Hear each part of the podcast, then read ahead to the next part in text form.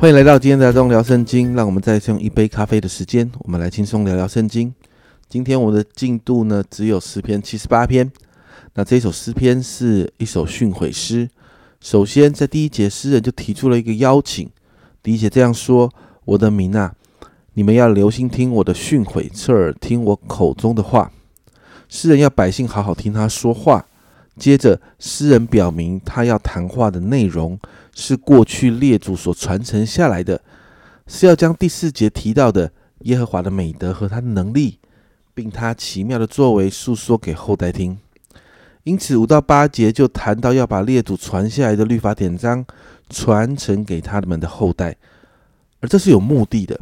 在第七、第八节，好叫他们仰望神，不忘记神的作为，我要守他的命令。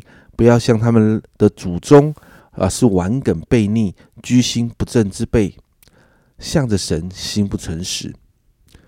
这里就说到，为了是要后代明白神的命令，而不要像他们的列祖犯罪一样啊。接着呢，就有两轮的颂唱。那第一轮在九到三十九节，这是第一轮的颂唱，就提到以法莲。那九到十一节谈到以法莲挫败的原因，是因为你看到第十、十一节，他们不遵守神的约，不肯照他的律法行，又忘记他所行的和他显给他们奇妙的作为。接着你看到十二到二十节，就谈到过去这位神怎么样引导帮助他们，但是百姓呢，却仍然犯罪来顶撞神。所以你看到二十二呃呃，看到二十一节哦。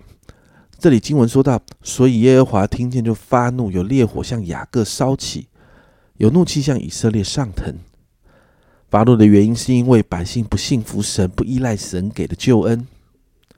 所以二十三到三十二节就再一次提到，神其实给了很多的恩典呢，比如说让百姓在旷野有玛纳可以吃，有肉可以吃。但是你看到百姓忘恩负义，所以神降灾在百姓中间。但是，即便是这样哦，三十二节这样说，虽是这样，他们仍旧犯罪，不信他奇妙的作为。所以三十三节提到，因此他叫他们的日子全归虚空，叫他们的年岁尽属惊恐。接着三十四到三十七节，诗人就继续提到，这些人很奇怪，总是要等到神出手惩戒的时候，他们才愿意回转，才愿意。啊，回归到神的面前来，但就算是这样，这个回心转意也是假的，只是在应付神而已哦。但是呢，你看到神很有趣哦，三十八、三十九节，神仍然有怜悯哦。经文这样说，但他有怜悯，赦免他们的罪，不灭绝他们，而且屡次消他的怒气，不发尽他的愤怒。他想到他们不过是血气，是一阵去而不返的风。我们就看到神仍然怜悯百姓，没有灭绝他们，没有完全的发怒，甚至还顾念百姓哦。接着四十到六十九节，这是第二轮的颂唱。在呃这个进度的里面呢，你看到四十到四十一节经文说到，百姓还是悖逆神，他们再三的试探神，所以四十二节提到他们不追念神的能力，还有救赎他们脱离。啊，敌人的日子哦，那是哪一些日子？其实四十三到五十五节，我们就看到是哪些日子，就是呢，神用大能行了许多神机骑士，带着百姓出埃及的那些日子。当埃及地遭遇十灾、痛苦万分的时候，神却带领属他的百姓稳稳妥妥的过了红海，然后到了神应许给他们的迦南美地，甚至在迦南地的征战当中，在五十五节。他在他们面前赶出外邦人，用绳子将外邦的地量给他们为业，叫以色列支派的人住在他们的帐篷里。你就看到神让百姓得胜有余，神让百姓有土地。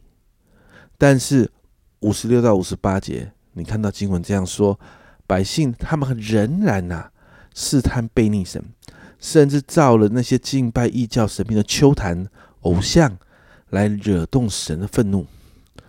所以五十九到六十四节，我们就看到神对百姓发怒，甚至神的荣耀的同在也离开了百姓，因此百姓遭受到刀剑、饥荒等等的侵袭，你就看到下场非常的凄惨。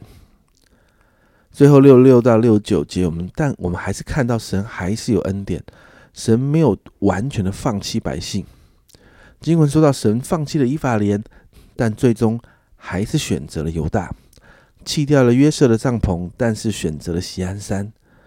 因此，最后在七十到七十二节，我们就看到神拣选大卫跟他的后代来牧养以色列百姓。七一七二节这样说。叫他不再跟从那些带奶的母羊，为要牧养自己的百姓雅各和自己的产业以色列。于是他按心中的纯正牧养他们，用手中的巧妙引导他们。这篇诗篇诉说的是的一大段历史哦，其实是在以色列发生过的历史。诗人期待这段历史可以提醒后代过去先祖所犯的错误。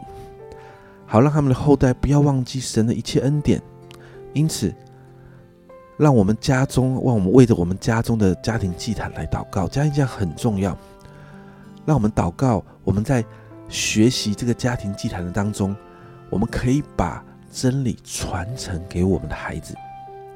一方面，我们从圣经的历史教训当中来警戒孩子；但另外一方面，也教导孩子，神其实总是帮助我们的。只要我们的心愿意转向他，让我们就可以透过家庭祭坛，让我们全家都再一次被神来引导。我们在我们生命中真实的信仰，也就可以传承在我们每一个人的孩子、我们的后代身上。我们一起来祷告。